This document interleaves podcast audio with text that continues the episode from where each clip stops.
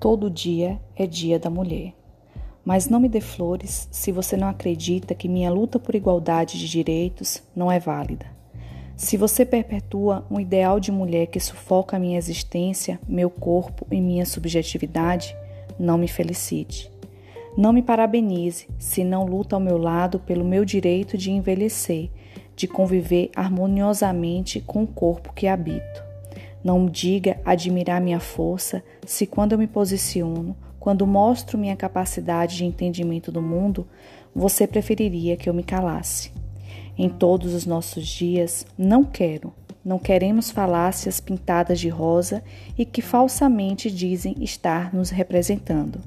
Em todos os nossos dias, queremos ocupar o lugar de fala que nos cabe Queremos o nosso espaço na sociedade para existirmos em segurança nas nossas resistências plenas e ancestrais.